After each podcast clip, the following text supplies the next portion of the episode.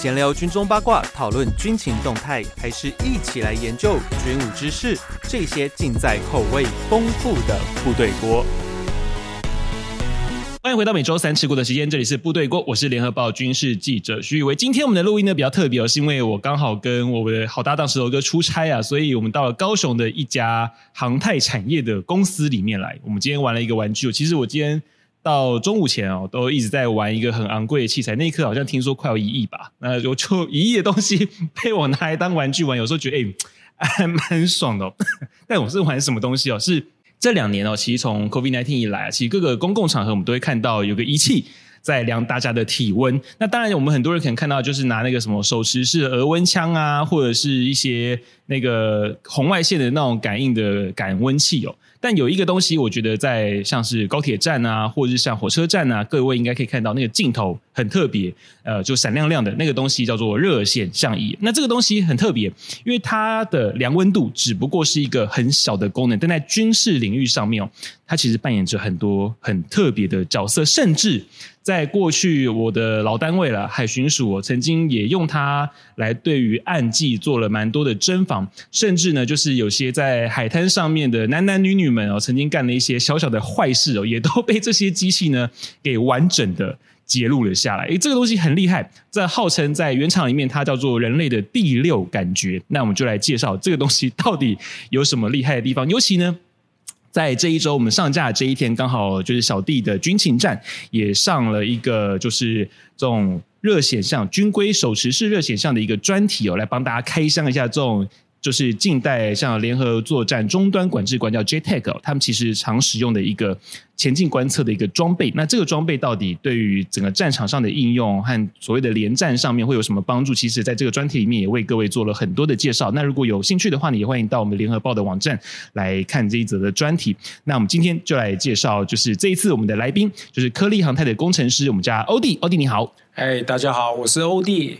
哎，那个他的本名是什么？那个就大家到专题的上面就可以看到他本名了啦。好，那我们先先聊一下，保 守秘密一下，叫我欧弟比较亲切。对对对，然后顺便就是你知道，就是因为这种产这种产品，其实它都有蛮多的一些敏感性的存在啊，所以那个人还是要保持一些神秘感啊。哈，我们先聊一下这种产品，因为今天像我跟欧弟现在，因为我们在他的公司里面玩这些东西哦。那今天其实我手上的小台这个呢，听说价值就差不多百来万。那大台的就不用讲了，那个大概就是嗯很多很多钱呐。哦，我们都可以看到，今天这个其实战力真的是要靠钱堆出来。我们看这种高价的产品，它的实用性其实真的蛮惊人的，尤其在一些感测器。因为我自己也有使用那种热显像的手机，而且我用的是第一代的热显像手机哦。那个画面可以说其实诶当成一种噱头还不错。呃，或者说今天你在可能一些。你家里的家电上面，你可能想说，诶，是不是我哪个家电有问题的时候，其实可以拿来用。不过这些产品啊，在防疫啊，哦，这种民规的热显像，其实都不错啊，也实用。但是在军规的产品，哦，欧弟，我想跟你请教一下，这种军规品，尤其在这一次我跟你们这样这么多天这样子，呃，使用这些很特别的军规品，哦，它的感觉其实跟民规的感受其实差异蛮多。从第一个啦，就是它那个画面的流畅度。那个真是要求贵差很多。呃，当然，当然差异在哪些？这名规跟军规产品，当然名规跟军规的差异性是在于在于原厂的设定。嗯，呃，它局限于美国的国务局或者是商务局。嗯、当然，要达成它的军规是接受美国 MIL SDD 一个一种规范。嗯，不管你的材质，不管你的规格，不管你的呃。素材就是你的像解析度是像你的光放度，嗯，这些都有差异，跟你的图影的显像，这个都有差异。嗯、那明所谓的那个商规，商规当然它的等级没有要求那么高，嗯，相对的价钱价位就比较低。哈秀，哎，我们讲的 哈秀，就是我们讲的，譬如说。呃，玉龙玉龙的车子跟法拉利的车子的价位等级就是拉开这个距离。你这样讲会不会严惩历练会抗议？啊、呃，没有啦，因为当然不错。当然，当然我是这样 比喻，就国民车，国啊啊，对不起，那应该因国民车跟奢侈车的差异性就可以 比较出来。因为一般国民车的，当然它所需的需求的条件就没来的那么高。嗯嗯，嗯。那我们讲的。高档车，它的需求当然是等级高，花费高，而且它就是一个金字塔端的一个小群众。对，那因为军规虽然不是使用在金字塔端的，但是它毕竟是使用在军事用途上，是军事用途上的规范严苛度一定来得比。商规来的多，嗯嗯、所以说它呃，我们看影像就影影图像来说，是。商规来看，可能你只看到它是一个亚，嗯，那军规上它的解析度提高了许多，嗯，里面的零件的规范，嗯，就当然相对优优化很多，是。价钱就花很多，所以说 它所显现出来的图像就是很明显，它是立体的，就是立体的，嗯、而不是一个模糊的立体的影像。对，对。因为像军规的，像我玩你们那个海用的那个 Sapphire 那个那一颗，夸张到说那个景深都有，连热显像的景深都可以有。条、呃、件好的话，那个景深就是，譬如说，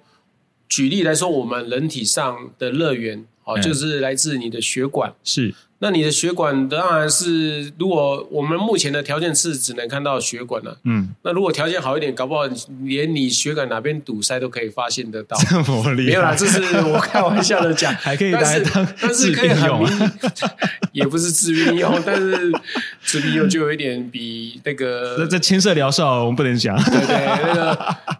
我们就是在用这个时候，我们就连我们的手手部的血管或者是心脏附近的血管都可以拍得很明显。啊、对，所以说这是军规优化的情况之下，是是，对，但是相对它是钱堆出来的，一定是一定是。而且我看到之前那网络上有些人的一些影片啊，拿的是高阶的热显像，可能就是军规产品，哎，连放屁好像都看得到。啊，对，因为放屁会产生热气，有热气就会所谓的热源，但是。网络上所拍的那，因为毕竟军规，它为什么叫军规？是，就是它是所谓的武器。嗯，那军规的东西的话，呃，在美国它是接受武器管制的，是。所以为什么说刚刚呃我讲到说这是要经过美国国务院同意，嗯，它要有个输出许可，是，然后输出许可要证明说你是用在什么地方，嗯，那美国除了有提出规范之外，他那边也会列管说，你这个东西是用在什么单位，嗯，做什么用途？哦，这么严格啊？对，因为这个东西他们把它列为武器，嗯，他怕你去做非法之徒。是，虽然热显像，对啊，他肯他又不会把人射死，对啊，但不会把人吃死，或是他突然发射一个镭射光，然后人就消失，对啊。但是，但是他所提供出来的就是。你在黑暗中手伸不见五指，嗯、看不见五指的情况之下，你却能完完整整赤裸的呈现在荧幕上啊！因为像你看，我们昨天去那个四海一家那边，那个在树丛后面，其实都很清楚。所以你刚刚讲说海巡在沙滩上看到男男女女，那个黑历史，黑历史，其实条件好的这个像军规的热像仪就可以很明显发现说。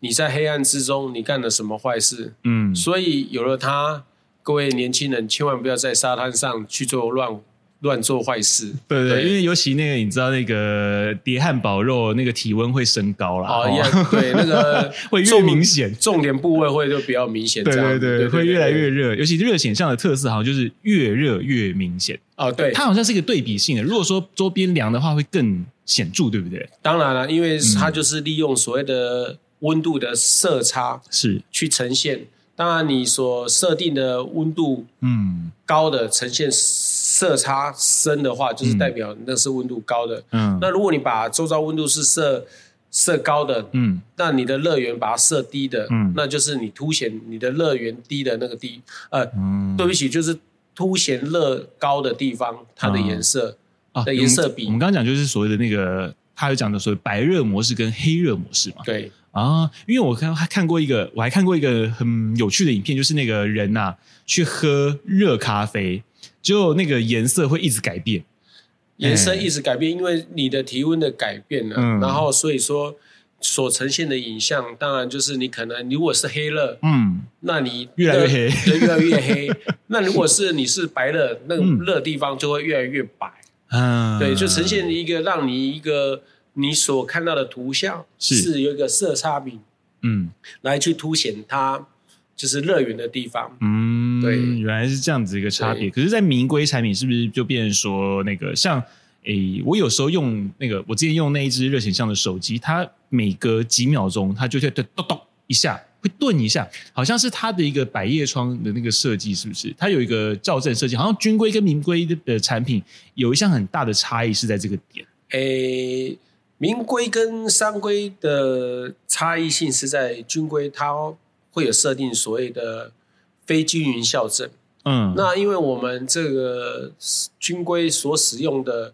热像仪久了、嗯、会有所谓的，我们讲的一个就是制冷器一个疲倦的状态。制冷器疲倦，对啊，啊。那我讲一个大家比较懂的一个说法。嗯、那当他疲倦，就是类似我们人一样疲倦的话，我们就会神的神神。嘿嘿嘿。那神神的话，精神就会恍惚。嗯。那所以相对的，你在所他提供的图像，在疲倦的情况之下，就是显现的不是更明显，不是更锐利。嗯那你就可能要借由非均匀校正去把它重新归零校正完之后，嗯、让它 run 一遍之后，然后才会更好的效果。有点像睡个午觉。对，睡个午觉。哎，哎，那如果就我刚刚讲三规，它的条件没有那么高，它没有所谓制冷器，嗯、可是它你讲的所谓这个百叶窗，嗯，那可能嗯，大家讲的百叶窗，大家可能会比较不懂。嗯、那我们讲说闭个眼睛休息一下。啊，再张开眼睛，他就可能会好一点啊。当然，好一点好了，没有像说军哥那么来的那么厉害了。嗯，那当然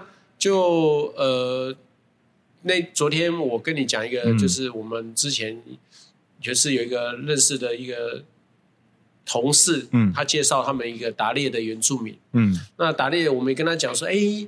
在夜，你在伸手不见五指，你打猎就不用用手电筒去照猎物的眼睛啊，是，是。你就用这个三规的，嗯，就可以显现出它的影像，就可以达到，嗯，那他果然听我们的建议，花了三万块去买那个三规的，嗯，那就是就目前就以他的收获来说。是不错的，嗯，但是以正统的猎人来讲，他们是可耻的，他们不能利用科技去打猎，因为那个跟作弊没两样，是不是？对对，这是作弊没两样。但是其实，在这个科技进步的时代啊，嗯，善于用善于用这个帮助自己的工具是很重要。对，那当然你要让条件好的，嗯，当然要花相对很多钱的，但是也不是说，哎，我老子有钱我就买最好的，但是。不可能，因为是受于美国法规限制。嗯，军规只能使用在公家机关单位，是不能让执法单位或军事单位。对，你不能是一般老百姓，嗯、你可能你只是玩丛林游戏、生存游戏，是去买个军规的，或许你有你的管道可以去买到所谓的军规，嗯、但是至于这个是不是合法？嗯，那我们不得而知，你是什么方式得来的啦？是，但是你如果是非法途径拿来所谓的军规，当你有一天被查到的话，这这个刑责我们就没办法承担，因为所以是有刑责的哦。哎，这个以以美国那边来讲的话，以美国来讲啊，是所以是以它是列为管制品，是。军规的管制品上来说的话，嗯，我觉得一般人可能会不太能够感受到，因为其实这个东西它并没有一个致命性。对，应该说并没有直接的致命性啊。呃，嗯、因为看就以外观来说，嗯、就一看它看起来很和善呢、啊，对，很和善。可是，可是它是用在黑夜中最厉害，因为眼睛看不到，借、嗯、由他看得到更多的东西，是，或者是你躲在黑暗中之的物品，嗯、对，有可能是我可能利用这个没有月光的时候，我偷渡。啊啊！那我如果有这个东西，我是海巡、岸巡，我是一一目了然。你嗯，沙滩上做什么？但变成说我是偷渡客，我也可以看得到海巡的人。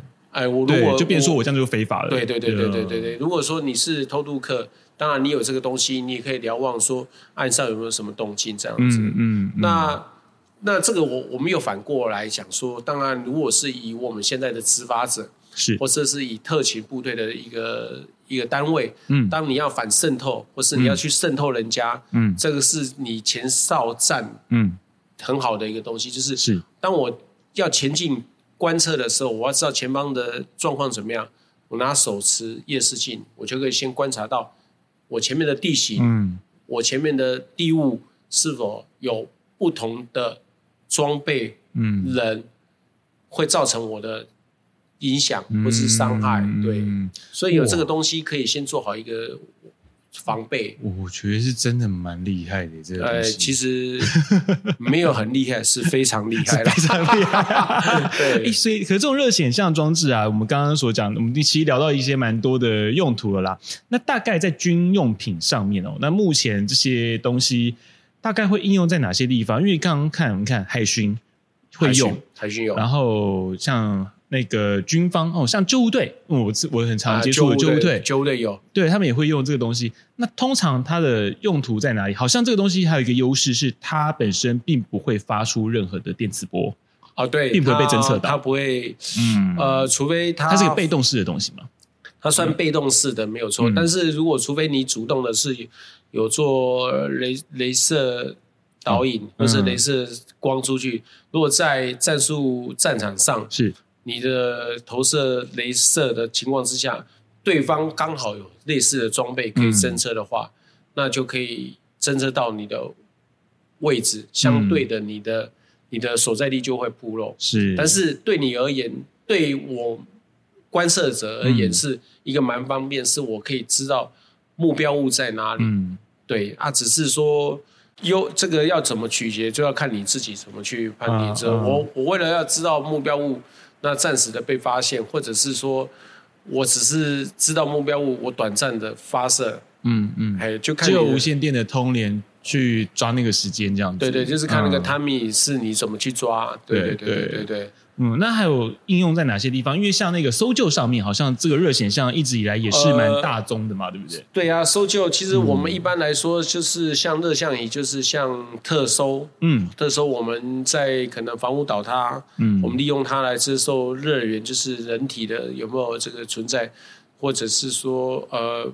比较不幸的就是，哪怕你可能只是一具尸体，你也还是会呈现所谓的热源在，或者是形象这个一个形状在。嗯，那除了消防局的这个东西外，那就军方而已。就目前海军、陆军，其实军种上都有在使用啦。嗯，但是哪些单位，我就可能不怕不便去透露。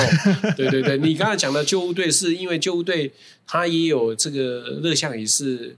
在大海茫茫，嗯，如果万一搜救的话，我使用这个热像仪，嗯，我去搜寻海面上有没有生命源，或者是有没有热源，其实对搜救者来说是一个非常大的一个武器，一个利器，嗯，因为我就不用去就是太伤害眼睛，或者是说太花时间去 focus 在专注哪些一个点上，因为毕竟大海茫茫，我在扫描的时候。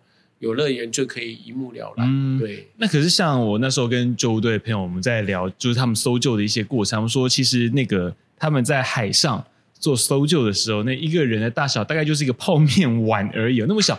可是以这种我们用热像仪来看的话，是不是这种在做搜救一些海上搜救的话，这种热像仪的解析度就必须要很高，必须要是高阶的才有办法应付得了这种任务啊？呃，当然了，就是如果高阶的热像仪。嗯因为我毕竟我以前也是曾经航空部队的一员，嗯、那我也是跟着飞机一起有执行过任务。嗯、呃，我是机工长，但是我不是飞行员啊。嗯、那其实就于高空取决于飞机的高度，是搜救的高度。你越高，当然是标定物，呃，搜寻物一定是越小。是，当然离海面越近，当然你可能所看的东西会比较明显。嗯，可是当飞行物，我讲直升机好，直升机如果越低，嗯、相对你的风险就越高，是。所谓的安全高度嘛。嗯，那如果有热像仪，当然你搜寻乐园的话，我们就以肉眼看，你可能是一个本来是一个篮球，嗯、可能你看到的是肉眼看到的，很接近是一个乒乓球，在你搜的情况下、啊，所以我们肉眼看可能只是一个乒乓球大小，可是热像仪它可能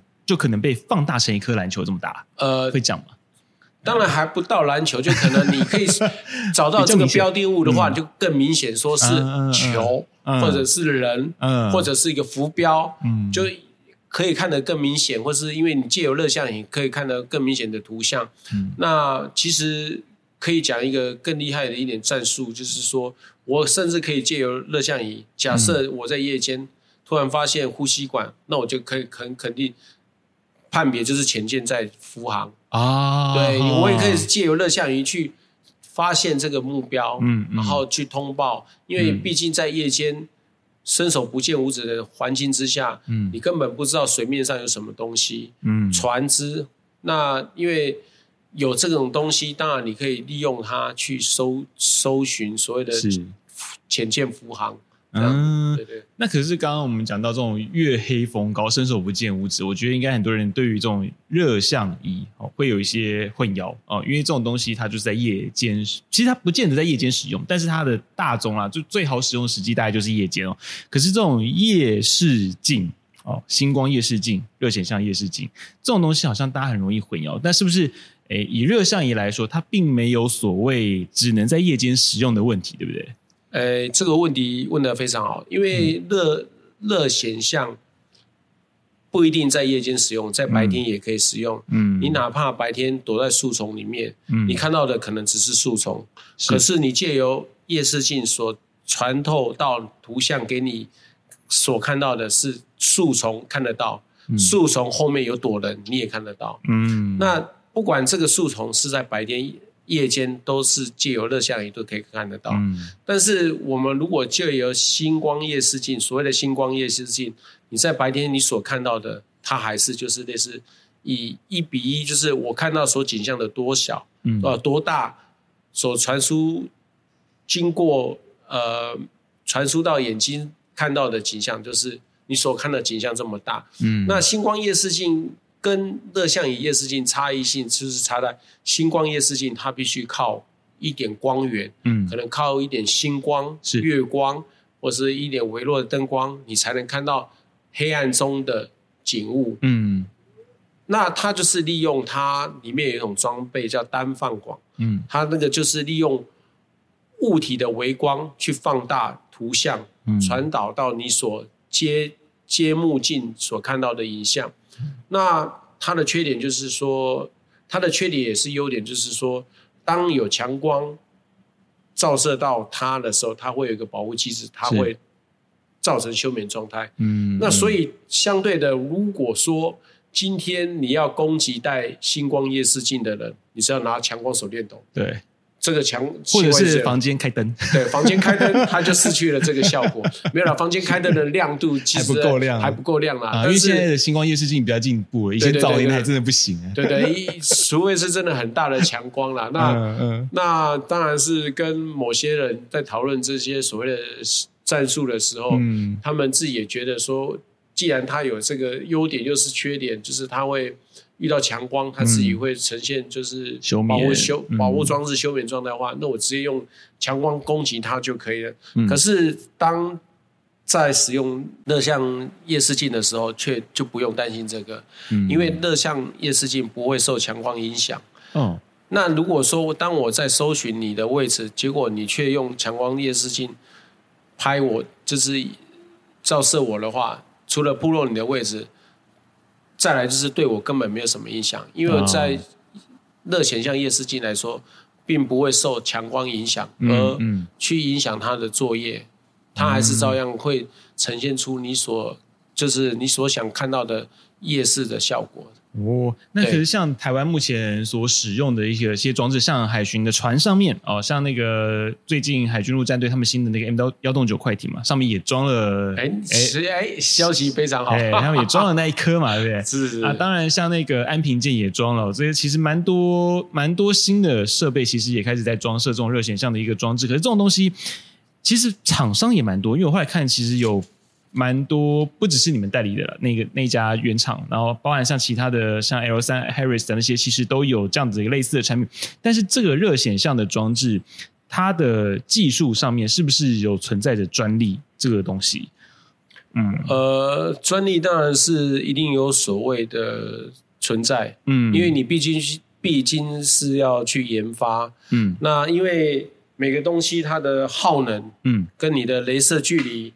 嗯，跟你的倍率这个都有所差异。是，那你的倍，尤其我们讲的倍倍率，嗯，那像军规的优一点的，可以一百二十倍、一百倍。你说一百二十倍是我光学放大一百二十倍，不影响我的热显像。对对对对，光光学，对对，我我讲的那像一般的比较普通的，可能就是两倍、五倍。嗯，那因为受于条件零件的这个进口，嗯的影响，那。国内生产的的倍率就相对，我讲一个最简单的就是倍率的问题。那你所得所取得的这个零件，嗯，造造就于你所获得的这个装备的倍率的问题。嗯，那你倍率问题条件不好，当然就是我可能只能两倍，我只能造到五十公尺，是跟造到五十公里，嗯，这个差异性就很大了。那当然不能说国内没有机会，只是说碍于说。进出口零件的问题啊，嗯、或者是其他我们不得，是不是那个芯片本身就是一个管制品？呃，这个我比较不清楚啦。嗯、但是有些就是可能我们讲的黑历史嘛，可能可能因为有些厂、有些某某公司、某某研发单位，那他们某某什么院，他们一直想要研发什么东西。嗯那其实我们都知道，受于可能某些国家的影响，嗯，那某些国家会牵制于我们。那至于哪几个国家，嗯、我们大概可能看新闻就会知道这样子啊。对，那可能就比较不方便讲了。那受他们的管制，嗯，就会我们相对的这个这个机器的东西，嗯，它就会管你说你的倍率啊，我们讲的倍率啊，嗯、你的耗能哦，你要你的耗率啊，嗯、这个。你的耐用度什么，这个都有所影响。所以，其实，在这些规格表上面，一些上上下下的调整，其实它就会影响到这个产品的优劣。对，当然啦，嗯、因为好像稍微的一些不同，好像就会差异很大，对不对？就像我们当初所讲的发动机，嗯、发动机要国产，嗯，那你发动机国产的话，就像你的设计者，你可以设计很无敌的发动机，嗯，可是当你设计这无敌发动机，你要想说。你这无敌发动机的零件，我们台湾能不能生产？嗯，是不是要借由国外、嗯、国外专利生产所提供？嗯，可是你设计这个很无敌很，那我又讲回来，你设计一个很无敌很厉害的夜视镜，可是你的零件这个组件必须把那个专利权买回来的话，人家肯不肯卖你？或是人家是独家的？嗯，少了这个东西，你的倍率就可能可以要进。二十倍，你本来可能是两倍，你就可以变成二十倍。二十倍，那当然是人家肯不肯卖你的问题啊，这是蛮现实的。我们讲一个现实问题，就是你所需的零件，人家肯不肯卖你？但甚至你研发的零件有没有到达这个规格？对，因为像这种热显像的装置啊，我一直有个疑问是，它到底能看得多远？因为其实人。呃，不只是人啊，其实很多的物体它都会有所谓的那个热辐射。对。但可是热辐射，我到底能够在多远被针织？这这个技术到底是怎么样去做到？因为它毕毕竟并不是像光那样，还是说红外线本来就是像跟光线是一样，它就是可以射得很远，只是变说你今天的瞳孔够不够大，是这样的差别吗？呃、如果以辐射来讲，当然是可以射很远。嗯、那这个又回归到我们讲一个比较通俗，大家讲。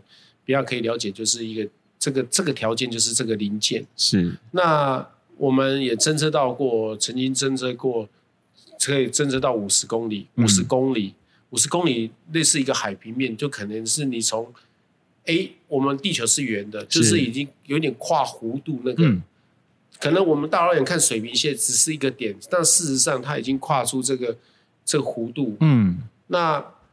你当然，你目标物要先发现，发现了之后，然后借由它去把它放大，看你的光学，嗯，光那个光学镜头可以缩到多大，嗯，然后你的镭射标定可以射多远，嗯，测距就是可以知道它多远，嗯，那当然是你讲的，刚刚比如说举例五十公里，是，那五十公里当然一定是条条件非常好，对，就是你可能你讲的玩几亿。几亿几亿的玩具才可以达成，你可能玩个一两万的玩具，你想可能达得到 这个一公尺都不到吧？呃，没啦，几万块至少两公尺、三公尺还可以的，还还不至于说一公尺不到啦。嗯，一公尺不到这个不要花这个钱。因为我记得我手机上那个那颗 FLIR 的那个晶片啊，叫 Lipton 啊，它是六十乘八十的解析度，那个好像五公尺以内超过就几乎看不到了。对，对啊，但但是那个只是。可能开 party 用，可能是深夜那个开 party 这样子，呃当帮助乐趣。但是就你讲的刚才解析度的问题，嗯嗯，六十乘八十，那你要想说，还有感温呢，就最低温跟最高温呢。其实我觉得热显像的那个它的这个 spec 啊，就它的规格的范围，其实牵涉牵涉层面真的蛮广的。因为其实，变说你们这个器材会不会有所谓最低温跟最高温的问题？是这个产品线是有这样的区别吗？不会，其呃，嗯、其实就我们产品而言呢、啊，因为我们单，毕竟我们代理都是军规为主，军规、哦、为主，当然也有商规啦，嗯、但是就是看客户需求。但是因为我们的客户主要都是属于。公务单位，嗯嗯、公务单位，它的条件当然是相对的要求的比较规范、比较高、比较严谨。那所以，当然我们提供这些装备的话，无非是要使让这些使用者图像看得更清楚、更明显，嗯、而不是说只是一个一个影像，嗯、或者是一个看到个热就没了，对，或者是一个点，嗯、或者是一个线，这样就没了。嗯，因为毕竟是要让他知道说。我要让他知道是一条船，嗯，或者是三板，嗯，或者是快艇，而不是说它只是跟雷达一样，只是一个光点，嗯，对对对对。所以说，其实这个热显像它并不是单纯找到一个热源，它还要兼顾去说我要去辨识这个目标的种类。当然啦，哦、因为就是借由物体产生的热源，嗯、它就会出现它的轮廓，嗯，出现它的轮廓，你相对的你就可以知道它说。就我刚刚讲的，你是什么东西？嗯、它的形状是什么？这样子，嗯、那你的图像解析度不好，嗯，你可能，呃，这么说好了，可能是解析度不好，你可能拍到是一颗橄榄球，嗯，可是解析度不好，你就你就会以为是一颗篮球啊。当然，可本来是椭圆的，就变圆的。那本来本来是方的，嗯，你解析度不好，它的锐边边缘没有什么很锐利的图像。嗯那你就可能变圆的，那以为本来是一个方块，你就会觉得说，哎，这是看起来是图像应该是圆，可能是方块型的月饼，结果你说哦，这个是圆的月月饼，对，那是所以说解析度当然差，解析度真的很重要。嗯，对。那可是像那个我们看到过去很多电影里面啊，说拿一个热显像出来啊，看到大楼里面啊有哪谁，那个目标是哪一位啊，找到他。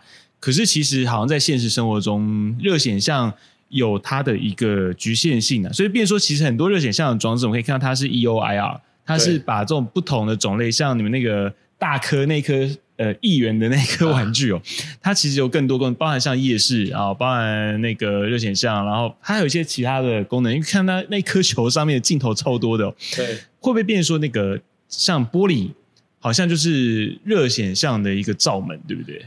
呃。这个可以讲吗？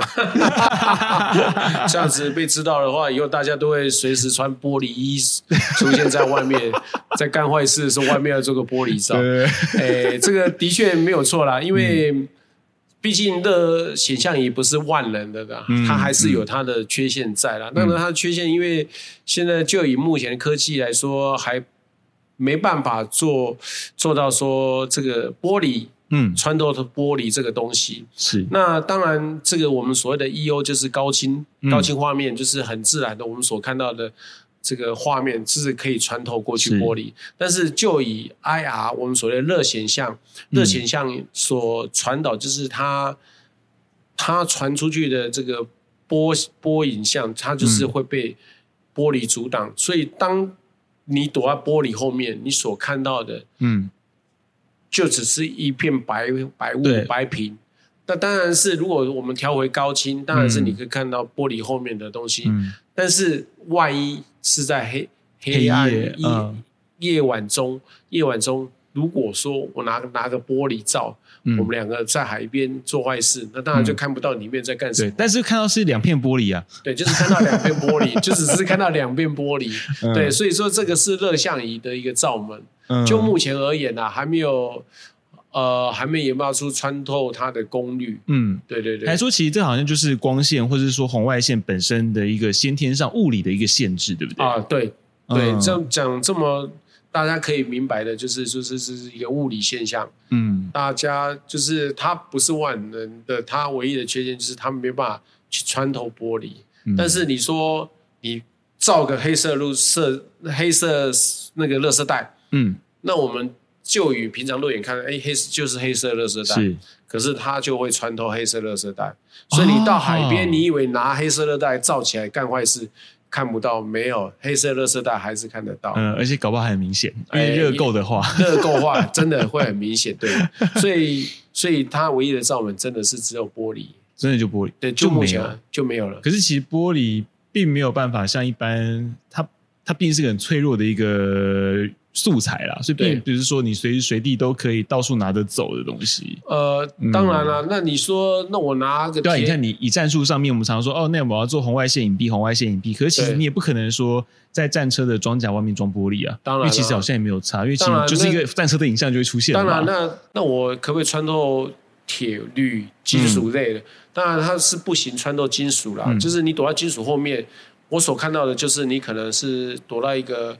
呃，货柜、货柜或者是铁桶，嗯，那当然它是无法穿透这个金属。嗯、那你说塑胶袋，我刚刚就是讲的黑色垃圾袋这种东西，比较属于轻质材料的，嗯、当然是可以穿透的过去，嗯、看得到塑胶袋后面的影像。嗯、你如果是躲在金属金属的背后的话，因为已经呈现是你的一个金属的一个图像，嗯，所以就不会有出现说你躲在。金属的后面，嗯，诶，可是我觉得还蛮好玩的一点是，那个在过去使用这些热像装置的时候，呃，有一个叫做热影像的残留。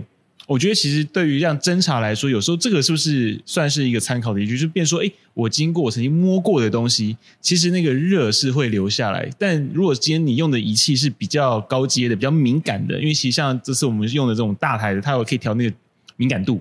它是可以调的，那是不是变成说这种在侦查上是有用处的？呃，这种热源的残留，嗯，热源的残留，其实你等级高一点的手持式也是会发发现得了。嗯、那我我要讲的就是说，像我们这次 Recon Five 这个东西手持的，嗯、其实我们昨天在用的时候，你有看到我们就是手按了之后放开，嗯、它会有短暂性，它不是持。当然，我们不能讲说它是持久。对对对，这个持久跟那个持久不一样。这个持久就是你我可能按了之后，反走过必留下痕迹。欸、那可能在一分钟之内，你没有其他外界的温度干扰的话，它可能会比较稍微缓和的去散热。嗯、所以，当你刚走个十秒钟，我可能手摸过桌子，嗯、我侦测的时候。可能还可以侦测出来，可是你走了十分钟，跟你走了一分钟，当然有所差异。是，是，你可能会受外界温度影响，嗯，就去 balance，你就是去平衡这个室内的温度，嗯、或者是你可能受风吹走了，这个温度温、嗯那个、啊降下来了，降下来了。嗯、那所以说，并不是说就是很久的在那里。啊，短暂时间是发现得到，说你的温度还存在那个地方，嗯，你可能干坏事，嗯，你的温度还留在沙滩上，在短暂时间之内是可以被发现，嗯，就可能一分钟、两分钟、三分钟，当然是时间慢慢的过去的温度就开始，但是取决于当初你的那个体温有多高啦。哦，对对对对。对对，所以说我们按一个，譬如说，就我昨天我们试验给你看，就是我们拿手指是，当我。离开的时候，在拍的时候就发现有掌印。可是当你看过了一两分钟之后，那个掌印的印就是很糊了，就开始糊了，嗯、甚至越来越微秒这样。嗯嗯嗯。所以，变说会不会在这种室内近距离作战的时候，其实如果你今天前面可能有人哦，可能做了一些位置的移动的时候，好像这种像门把，我觉得门把应该会是一个很容易被侦测到的地方。对，对对这个因为其实。当然，我们也不是要采集指纹，你干嘛？我们如果 在一个攻坚情况之下，我们如果使用这种良好的夜视装备，嗯、我们除了可以在夜就是伸手不会不见五指的空间，可以看到底有没有其他的人人物之外，嗯、我们到了现场，我们可以就你讲的。是不是曾经有人在那边待过？是否刚离开？啊，甚至连杯子是热的，就知道，哎，其实刚刚有人在这里。对，比如说杯子可能把水倒掉，或是刚喝完，嗯，那杯子一定会有残留温度，残留温度一定会显示，嗯，跟你放一个空杯子放很久的，嗯，的温度的显示，就是会有这个色差。对对，那你就知道说，哦，这个空间原来是刚刚有人待过，那是不是会更告诉你要警戒的？对，尤其像那个之前不是有蛮多什么逃亡啊，什么大家躲到停车场里面。因为刚刚我们讲说，虽然说像热显像我们不能穿透玻璃，可是变成说在一整排车子里面，我们可以找到哪个是热的啊？当然可以、啊哦、差很多哎、欸，差很多啊！嗯、因为谁躲在车子，就像就看你引擎哪个是热的啊，对啊，或者说你的轮胎是热的。像前阵子，像前阵子，如果说呃有一个抓走私，就是发现高雄就是一个走私渔船里面，船舱里面都是那个呃稀有的猫狗。是是。那如果说今天，因为也是毕竟海巡他们是后来翻仓有闻到味道，那如果说在暗仓，嗯、你必须。你必须就是伸手不那个不见五指的情况之下，嗯、我怎么一直伸手不见五指？我是说，其实你当然你可以不用手电筒了，手电筒是最佳利器嘛。嗯、当然是你要不动声色的要去侦查，你可以就是用这个夜视镜去探测，你的是不是有生命源在那里啊？是查查机走势的时候，当然就海巡而言，我用手电筒就很好用。嗯嗯。可是在于你要不动声色的去这个搜寻的话。其实手持热像真的就好用，嗯。对，因为其实像在刚刚讲到那个不动声色，但另外一个在救灾的时候，像地震啊，之前地震好像也是蛮多有使用到热像仪去找寻生命的一些真相嘛。对对，那当然除了这个探测仪之外啦，嗯、我们讲说，呃，当然发生不幸的事情，我们也是只能就是去面对，但是在搜、嗯、搜救的过程中，我们面对大体。我们要怎么去搜寻就是失去生命的大体？嗯、那这个生命探测仪除了探测说你有没有生命迹象之外，嗯、其实在就我刚才讲的，你在一个毁灭的空间，嗯，这个热像仪也可以提供很好的图像，嗯，告诉你说里面可能是一些碎石、瓦砾，嗯，或者是或是有高温的物体，可能也不能接近，嗯，对，或者是说。真的就看一个人躺在那里，嗯嗯，嗯。或许他是失去生命这个真相，但是至少我们可以发现到，啊啊，嗯、对，就可以可以提早发现到，提早把它这个取带带出来这样子，嗯，对。那对于一般人来说啦，因为今天我们讲这个是军规品哦，但军规品因为它毕竟是使用在战场上，因为像包含像阿帕契哦，对，大家可以看阿帕契在很多那个像不管是阿富汗啊，或者是在以前伊拉克战争，其实有蛮多这样危机。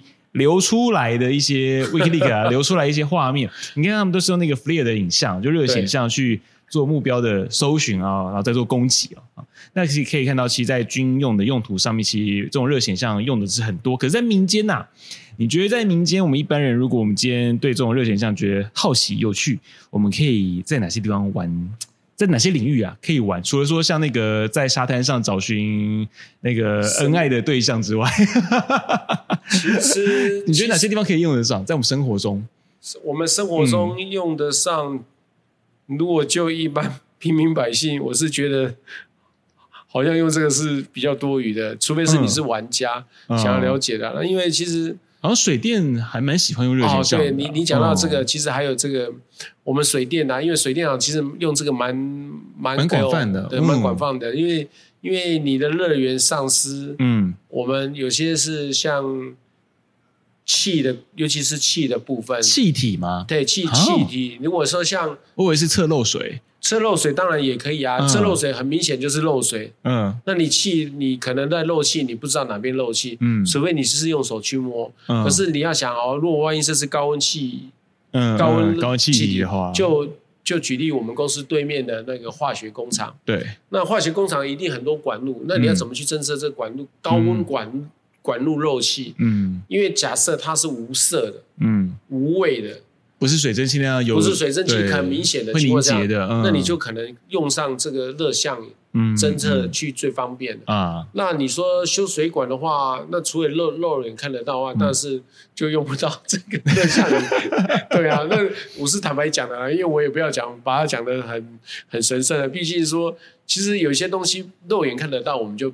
不要去，就是把它哦。所以其实那个热像仪有时候其实那个，你说我们热像仪当然是用在说我们肉眼看不，看不到的东西，或者是说呃肉眼比较不方便看得到的时候哦。因为像那个在水电上，好像是像那个电线，好像是电阻那个问题，好像它会变高温嘛。我记得好像有些人是这样讲啦。你好厉害，你怎么知道？没有啦，其实电线，其实电线当那个。嗯呃，电阻值不一样的时候，或者是说我们所谓的它开始热熔现象的时候，嗯、它温度升高，那你用一种简易式的，或是所谓我们讲这个三规，其实三规就会有了，嗯、不一定用到军规。三规的话，它就可以测出说这条线它的热源不一样，不平均。嗯、假设集中在某一点，就是表示它已经造成它的电阻。过大，嗯，然后造成有热熔现象，温度上升，相当避免电线走火。对，那就接下来就可能会所谓的电线走火现象，那只是让你提早发现它的这个失去效能。但会不会实际上其实这种东西肉眼都看得到了？肉眼看得到是已经烧起来了。对啊，肉眼看到。对，因为我想，哎，这到底热显像在我们平常生活中到底还有哪些地方？我们平常生活中其实会用到，就你刚才讲的，可能机场量温度、量体温啊。或者是我们进百货公司这种东西，这个其实这个都是最。比较最基本的就是这样子啊，因为当时我买那一只热显像的手机，洗到最后那个热显像没用到几次。没有没有，因为其实我觉得你是买来开 party 用的，真的、啊，拿来拍那种很特殊的照片之类的。对这个我就不知道。因为你们那个，对我们最后再讲到，就是其实，在那种热显像的画面，因为其实过去像诶，我想讲会不会透露年纪？大冢爱，而日本的一个艺人，他曾经有一张的专辑照片，就是用高阶的热显像去拍的，他就很好玩，就是会看到你身上哪边是比较热、比较冷，然后甚至连流汗的那个汗珠。的颜色跟我们身体的颜色是不一样的，那个其实画面是蛮特别的。可是它那个模式听说叫熔岩模式，Iron 啊。那你们这个在热显像的使用上，好像军用的热显像，你们用的模式好像并不会去用这个。那到底你们这个以这个 Flare 来看啊，我们就以 Flare 这个这个厂牌的这个热显像的仪器来讲，你们有哪几种的模式？那它的颜色显示是有怎样的一些意义吗？嗯、呃，其实你讲到一个，就是这个当然是这个画面的一个呈现。嗯、我刚才讲就是一个画面呈现，就是当然当初拍这个的这个摄影摄影者，嗯，很厉害，是他知道说这个热像仪它的不同的我们讲的调色盘，嗯，那一般大家看到的可能就是黑白，嗯，那就是我们所谓讲的灰阶，是。那其实像。你在百货公司或者是机场量体温，嗯，有可能是彩虹色的，嗯。啊，对，这个其实这个就没有规范在于商规。啊，规范在商规跟这个军规的话，就是它的颜色的规范就比较没有去限制比较大，嗯嗯，那呃有这个颜色只是方便说你在以现实的环境。去做不同的改变。假设你这个环境是颜色是几乎是一样的，嗯，那你是用如果有我们讲的灰阶黑白的话，嗯，那你可能就是白热的话，或是黑热的话，它的颜色就可能会比较是雷同的啊，会比较看起来扁扁的、平平的，看不太清楚。对，让你可能判判定上会比较。不是很 colorful，嗯，那有些人比较喜欢 colorful，就是比如说你就可能有这个彩虹模式啊，是，或者是你刚才讲的熔岩模式啊，嗯、那当然也有就是那个冰与火啊，嗯，哦，冰与火就是其实。这个是设定是在于原厂设定，但是不是那个冰火那个饮料啊？这个这个就是冰火九重天吗？对啊，也不是啊。那个冰与火是因为它我们照字面上来翻嘛，ice 跟 fire，然后 ice fire 就是 ice 就是比较酷冷，fire 比较红。那它融合起来之后就是比较综合，有可能是淡蓝或是淡红。嗯，哦，那像彩虹。彩虹呢，也不是各位所想的一样，就是红橙黄绿蓝靛紫。对对对，但是它只是在某个乐园上，嗯、它凸显说，譬如说在原厂设定、嗯、啊，我讲设定是说，在彩虹模式，它可能是不一定是红就是热，嗯、因为大家都一般认知就是红代表热。对对对，那我可能就是只是凸显说它的环境，就是说这个物品的周遭的温度平均可能是。一般可能淡蓝色、淡紫色、淡什么，嗯、但是我要凸显乐园，我可能就是以紫紫色嗯去凸显它，嗯、或者以黄色。嗯、当然这是看原厂去设计，还是说那个彩虹模式？我觉得它比较像有点，有点像是说让你这个物体的那个温度的阶层分布会比较清楚，跟相对红、白热或黑热的模式来比较的话，呃、你这么讲就是也是这个意思，就是说。嗯呃，譬如说我们在战场上，我们去截取画面的时候，嗯、可能都是灰白的，是可能比较不利于说你在做场景的判断。嗯，那其实你这时候你就可以切换做不这个所谓的夜视模呃、嗯、夜视调色模式，你可以用就是刚才你讲的可能是那个铁模式 Iron 的是是、嗯，或者是说我讲的冰与火啊，或是彩虹啊。那还有一个就是 Hard 模式，嗯，像就是简单的 Hard 模式，就是你其他的都是。灰色的，嗯，唯独你有乐园是红色的，嗯嗯，就是很很明显一目了然，就告诉你热的在哪里，热的在在哪里。嗯、那那你如果只是要让彩色场景说更不要那么单调，嗯，有利于你自己去判别这个东西物品的形状的话，其实你就可以。依个人喜好去调色，oh, 对，不一定是这个。嗯、可是像有个问题，因为像那个之前啊，相机以前相机我们都是拍照先对焦再拍照嘛，对。然后后来有出出了一个叫光场相机，它就是把所有的那个光场资讯给记录起来，就可以先拍照再对焦。那我想请教，就是这种热显像，因为有那么多的模式，我录完之后我能换吗？录完之后的影像我能不能照片啦？影我不知道影片行不行，能切换这种模式吗？因为它记录的好，是不是只有热的热的差异而已？呃，对啊，记录当下的差异。可是它能切换，就是说我今天录影的时候，我今天我今天拍一张那个热资讯的照片下来的时候是 iron，但我能够在事后切换成 rainbow 吗？哦，不行，不行，对对对，当下就要决定好了。对对对，哦、你讲这个是真的是当下你决定好，是说我已经先调好我需要的颜色，嗯，调好我现在颜色的话，然后我就是我拍，嗯，我拍是。Rainbow 就是 Rainbow，嗯、我不是拍就是 Ice Fire，、嗯、对、哦，我不能去切啊，不能改，嗯，除非是你把它叫出来去电脑后置，哦哦，对，除非是这样子，原来，对对对，因为电脑就是可以，如果有这个程式，当然是可以后置，就是另当别论。如果说是当当下的话，就是你拍什么，你是调色什么。什么样的模式是，就是拍出来是什么样模式？哦，那另外最后就想了解，就是那个在，就是我们常会切，看你们会切即兴，因为在战场上面也看到很多像飞行员也好哦，或者说像是陆航直升机飞行员也也是哦、嗯，就我们在找寻目标之后，常常都会黑白黑白黑白一直切，他会切好多次之后，然后再哦确定这个目标，那个切我们叫即兴啊，对，即兴、嗯、这个即兴。为什么会大家会常常这样去切即性？是为了确认说这个热源的真实性吗？呃，其实也可以这么说啦，就是真实性，除了就是只是验证验证，他说，因为毕竟色差，嗯，色差会影响说你去判别啊，因为我们讲的黑白嘛，嗯，或者是白黑，嗯，你影像的的边缘，嗯，黑白白黑，这个影像就会可能造成你。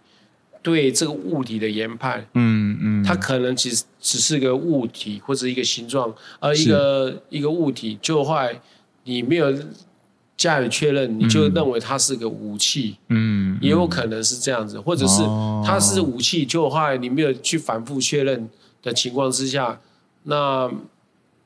影像图像不好，当然都都会给你错误的讯息。对，啊，哦，所以用这种切一直切来切去的时候，就可以从中间那个对比差异，然后找到说哦，这个东西我确认它是对比差异，只是更加确认说这个。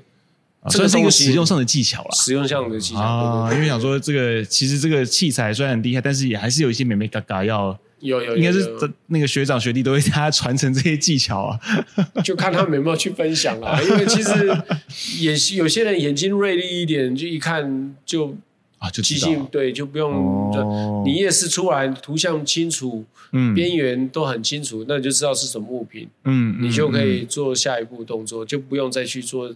即兴的切换，这样是是对对对，好，非常谢谢欧弟今天来跟我们分享，就是这个热显像，我们号称人类第六感哦，哈，那到底有多厉害？那它的应用的地方到底在哪些地方？就是。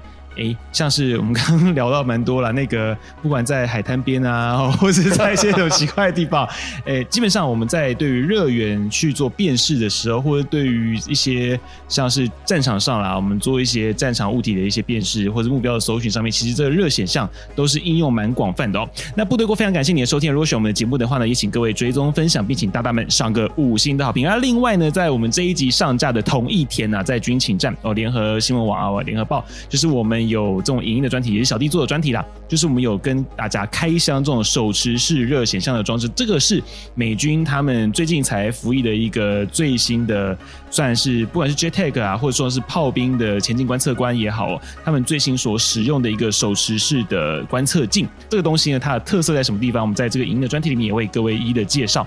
那另外呢，就是我们的部队国那个整个联合开趴，其实我们是有开放抖内的。好，在资讯页里面呢，就是如果开心的话，就把卡刷下去吧。哦，好，这样就是到时候呢，就谢谢各位的相挺。那我们下周三见喽，拜拜，拜。